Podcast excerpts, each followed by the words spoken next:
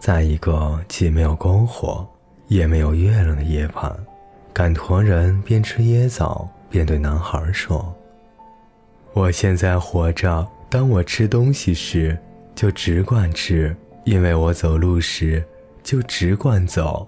如果必须去打仗，今天死还是明天死，对我都一样。”因为我既不生活在过去，也不生活在未来，我只有现在，它才是我感兴趣的。如果你永远停留在现在，那你将是最幸福的人。你会发现沙漠里有生命，发现天空中有星星，发现士兵们打仗是因为战争是人类生活的一部分。生活就是一个节日，是一场盛大的庆典，因为生活永远是，也仅仅是我们现在经历的这一刻。在这之后第三天的夜里，男孩入睡前抬头看了看那颗他们在夜间用来辨别方位的星星，他觉得地平线比以前低了一点，因为沙漠上空此刻有数百颗星星。那就是绿洲了。赶驼人说：“我们为什么不马上赶到那里去？因为我们需要睡觉。”男孩睁开双眼，太阳在地平线上喷薄欲出，在他面前，昨夜群星闪烁的地方，有一排看不到尽头的野枣树铺展开去，将面前的沙漠覆盖了。我们成功了。英国人说：“他也是刚刚醒来的。”但是男孩却默默无语。他已经学会了像沙漠那样保持沉默，只是兴奋地望着面前的野草树林。他还必须走很多的路才能到达金字塔。有朝一日，这个清晨将成为一个回忆，仅此而已。但是现在。清晨是正在经历的这一刻，是那赶驼人所说的节日。他想带着过去的教训和未来的梦想去体验这个时刻。有一天，那成千上万棵椰枣树覆盖沙漠的景象将成为回忆。不过，现在这会儿，椰枣树对他来说却意味着阴凉、水源和躲避战火的地方。就如同骆驼一生嘶鸣可能意味着危险一样，一排椰枣树也可以标志着一个奇迹。世界会讲许多种语言，男孩笑。日月如梭，商队也穿行如梭。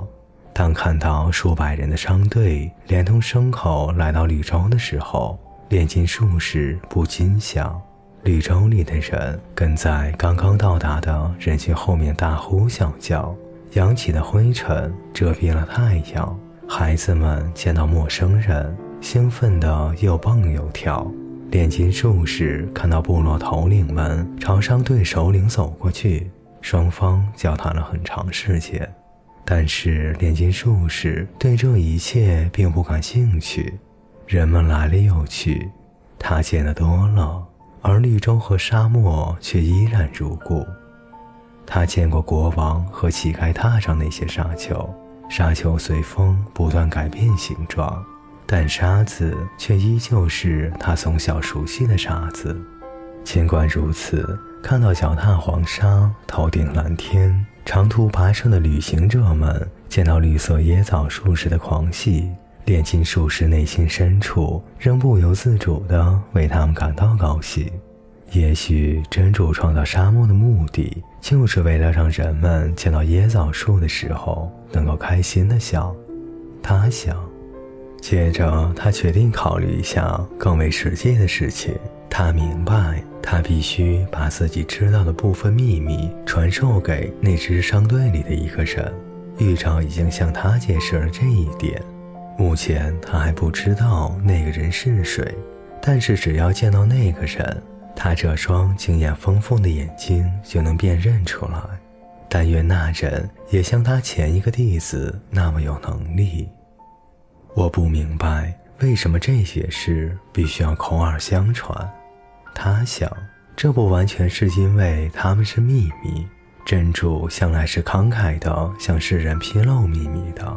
对这种现象，他只有一种解释：这些事情必须以这种方式传授，因为它是由纯粹的生命体构成的，而这类生命体用图画和文字很难捕捉到。人们由于迷恋图画和文字，忘了宇宙的语言。新来的人很快就被带到了绿洲各个首领的面前。男孩简直无法相信他看到的景象。绿洲根本不像他在一本故事书上所读到的那样，只有几棵棕榈树围着一眼水井，而是比好几个西班牙的村庄加在一起还要大得多。这里有三五百口水井，五万株椰枣树。其间分布着五颜六色的帐篷，很像《一千零一夜》里的情景。英国人说道：“他正迫不及待地要找到那位临近术士。”他们很快被一群孩子包围了。孩子们好奇地看着牲口和陌生人。男人们想知道商队是否遇上了战乱，女人们则争着购买商人们带来的布匹和宝石。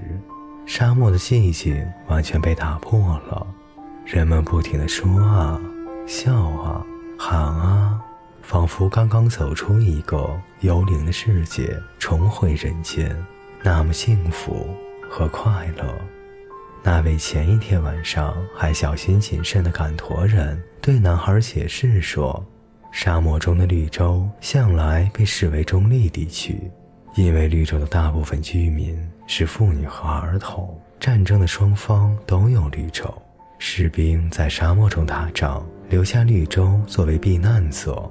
商队首领费了一番力气，才把所有人召集在一起，随后便开始发布指令：他们在绿洲驻扎下来，直到部落间的战争结束。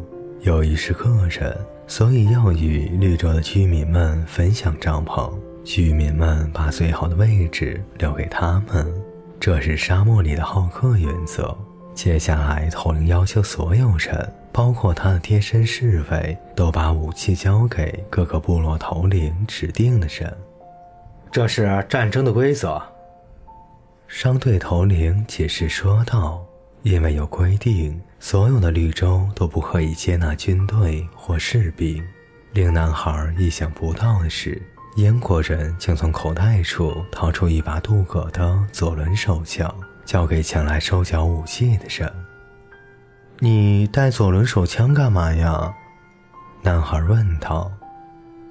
为了学会信任别人，英国人回答。现在他很高兴，因为终于来到了他的目的地。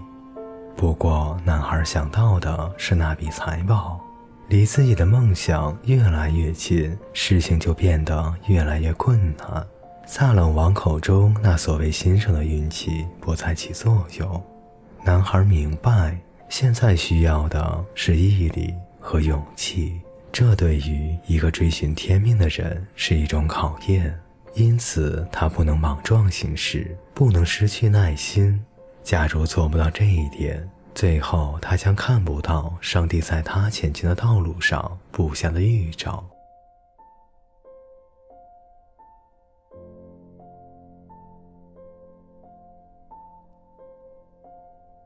本节故事就为您播讲到这里，感谢您的陪伴，我们下节再见。